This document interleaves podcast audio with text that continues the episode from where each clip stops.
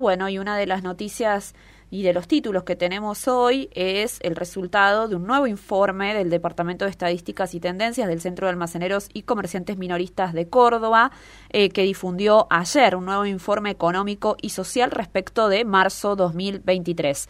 Nos atiende Vanessa Ruiz, titular de este ente. ¿Cómo estás, Vanessa? Fernanda te saluda.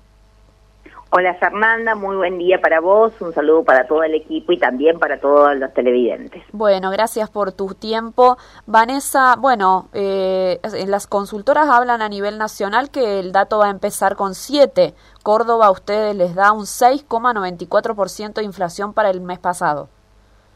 Es así, con datos ya finalizados del Departamento de Estadísticas y Tendencia y con número preocupante, ¿no? Alejado, muy alejado de las expectativas gubernamentales, eh, que iba a rondar entre tres y medio y 4%, bueno, muy alejado de esa realidad, un primer trimestre muy complejo, con un acumulado del 20,83% de inflación para estos primeros tres meses del año, si lo contamos en los últimos 12 meses, 106,3%, y si a esto lo monetizamos, tenemos que decir que una familia tipo necesita de más de 195.115 pesos para con ello no caer bajo la línea de pobreza. Claro.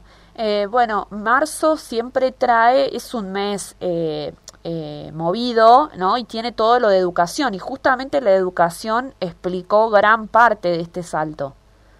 Es así, si hablamos de los principales rubros eh, que ocasionaron este número tan alto, tenemos que hablar que la educación fue el principal incremento, con un impacto del 13,12% de incremento. Luego bienes y servicios varios, un 11,8%.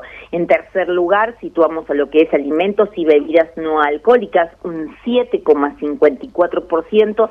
Y en este rubro se repite lo de los meses anteriores supera el porcentual de la, de la misma inflación, ¿no?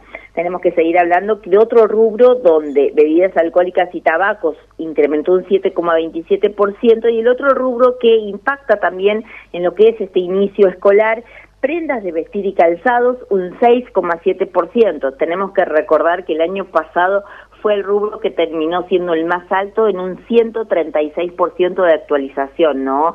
Bueno, y esto se vio reflejado en este marzo de inicio de clases. Eh, bueno, eh, vivienda, agua, electricidad y otros combustibles, 6,43%, y acá observamos el impacto de la readecuación tarifaria, siendo estos los principales incrementos. Claro. Bueno, viste que tuvimos el dato de empleo en los últimos días. Y claro, por ahí es un dato positivo, pero el empleo no es de calidad y no, por más que hoy tener un empleo formal no te garantiza quedar por eh, debajo de la línea de indigencia o de pobreza, ¿no?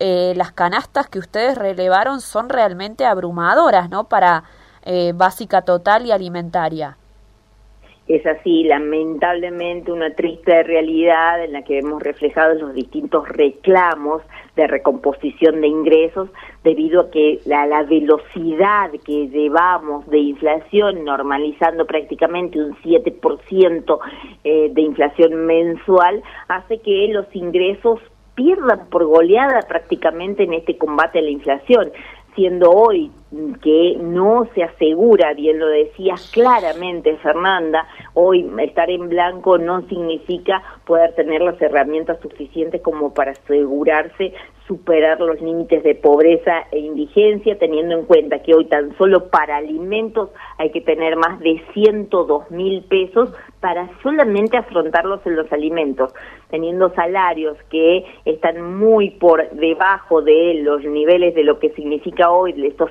195 mil pesos para no ser pobres, eh, bueno, eh, es una situación muy delicada donde vemos los estragos que realiza la inflación en cuanto a los ingresos familiares y también no dejando de contemplar esta otra realidad eh, de aquellos donde las paritarias nunca llegan, que es el sector de la informalidad, del cuentapropismo, que en la Argentina, que si bien esto te lo decías claramente, se incrementaron eh, los índices de empleabilidad, pero bueno, seguimos con una fuerte informalidad en la Argentina.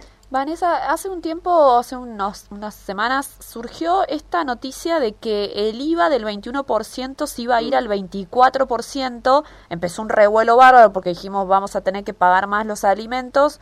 Eh, y yo escuché que esto iba a ser para la compra de mayoristas, digamos, para el, el, almacenero que compra a un mayorista. Después la AFIP lo desestimó, ¿es así?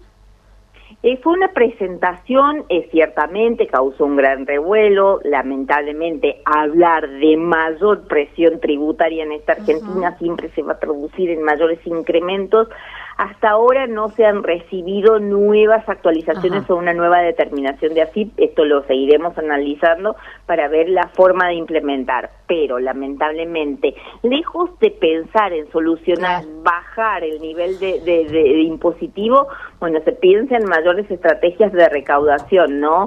Nosotros desde la entidad hace un tiempo ya largo que venimos planteando el poder de eliminar el lío de algunos alimentos, sobre todo los de máxima rotación, y se ve que el gobierno va en lo contrario, pensar estrategias para incrementar eh, mayores presiones. Absolutamente. Bueno, después el informe tiene todo lo social que sigue siendo impactante, ¿no? Cómo las familias afrontan la compra de alimentos, ¿no? Algunos pueden accederlo, otros no. Es así cuando seguimos en las encuestas de hogares analizando, tenemos que decir que el 44,3% de los ciudadanos no puede acceder plenamente a los productos de la canasta básica alimentaria. De este segmento que sí llega, tan solo un 27% lo hace con recursos propios y acá vemos la fuerte presencia de la ayuda estatal del 72,8%, siendo principalmente los programas de asignación universal por hijo y alimentar, que prácticamente son los que tienen la mayor llegada y sostenimiento, en un porcentaje mínimo la tarjeta social de Córdoba y otros sobre todo municipales, eh, pero bueno, acá vemos, ¿no? Esta fuerte presencia de estos programas que sirven para poder completar los productos de la canasta básica alimentaria y sobre todo también analizando eh, en las encuestas de hogares este fuerte endeudamiento eh, o este cambio de hábitos que realizan las familias. Claro, o financian la compra de alimentos o se endeudan en los gastos corrientes. Es así, es así. Hoy, eh, ¿cómo compran los alimentos? Financiándolos. El 48,7% de las familias usa la tarjeta de crédito para comprar alimentos, un formato que cambió porque antes se usaba para un electrodoméstico, para un repuesto de un auto o alguna reposición de calzado.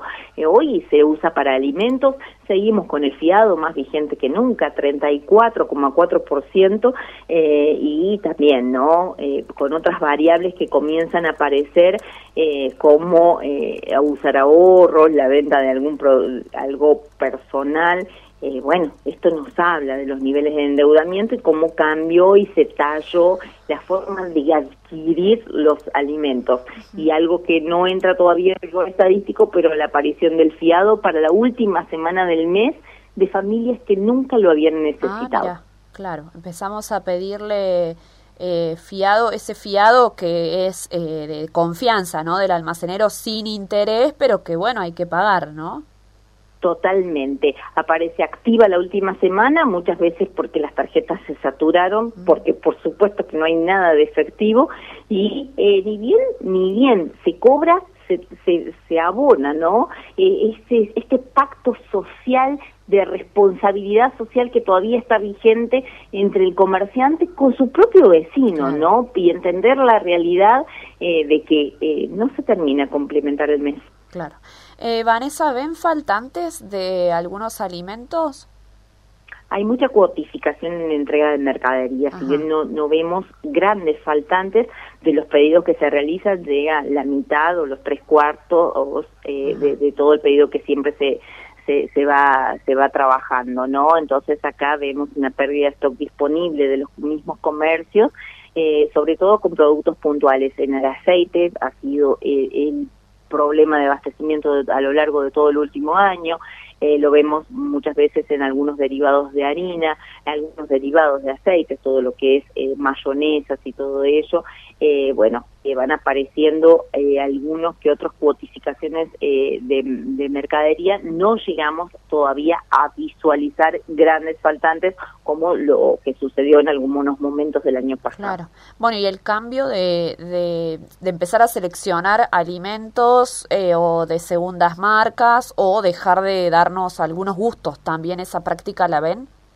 Totalmente, algo que se viene, se sigue agudizando, eh, porque tenemos tres grandes grupos eh, con principales caídas. Bueno, lamentablemente lo que es carnes es el gran perjudicado, sobre todo con las últimas actualizaciones de este primer trimestre. Carne vacuna y pollo sufrieron muchísimas actualizaciones y esto repercute en lo que es consumo grandes eh, eh, cantidades eh, que se merman de kilos per cápita, ¿no? Por ejemplo, en carne vacuna estamos entre 45 y 47 kilos de consumo per cápita, es uno de los más bajos en los últimos años. Bueno, hubo un corrimiento hacia mayor consumo de pollo, pero con este incremento también se debilita. Entonces tenemos ahí el primer segmento. El otro segmento de pérdida de consumo es en lácteos, con una fuerte actualización, sobre todo a veces hasta la misma leche fluida cotidiana. Obviamente ni hablemos en lo que significa el segmento de quesos eh, eh, y el otro grupo también muy perjudicado, frutas y verduras, teniendo en cuenta que hay personas eh, y hay familias que ha desaparecido el consumo de frutas. Es más, el año pasado, a fines del año pasado, realizamos un informe a nivel nacional donde veíamos la alimentación regida por ingresos monetarios y en aquellas familias, en los tramos de ingresos eh, de menos de 100 mil pesos, prácticamente desaparecía la fruta, había merma sustancial de, de consumo de leche, podríamos decir hasta prácticamente salteado el consumo de leche y también estas fuertes caídas en la ingesta de eh, eh, de carnes. O sea que estamos hablando que lo más nutritivo y que aporta las proteínas hoy prácticamente está desapareciendo de algunos hogares. Mm, es acuciante la situación. Vanessa, te agradecemos un montón este detalle sobre el informe eh, publicado ayer. Muchísimas gracias, Fernanda. A ustedes una buena jornada. Que tengas igualmente una buena jornada. Vanessa Ruiz, titular del Centro de Almaceneros de la provincia de Córdoba, ayer difundieron un nuevo reporte económico y social, como nos tienen acostumbrados, pero esto es de marzo 2023, con una situación que no cambia, ¿no? Esto de que cada vez nuevas familias usan el fiado en un pacto eh, de, bueno, de confianza con el almacenero del barrio impresionante, ¿no? Que después se paga, claro, es un, un, fiado sin que no goza de intereses, pero que habla de que no alcanza, no alcanza, no alcanza para comer y menos para comer sano, saludable y nutritivo.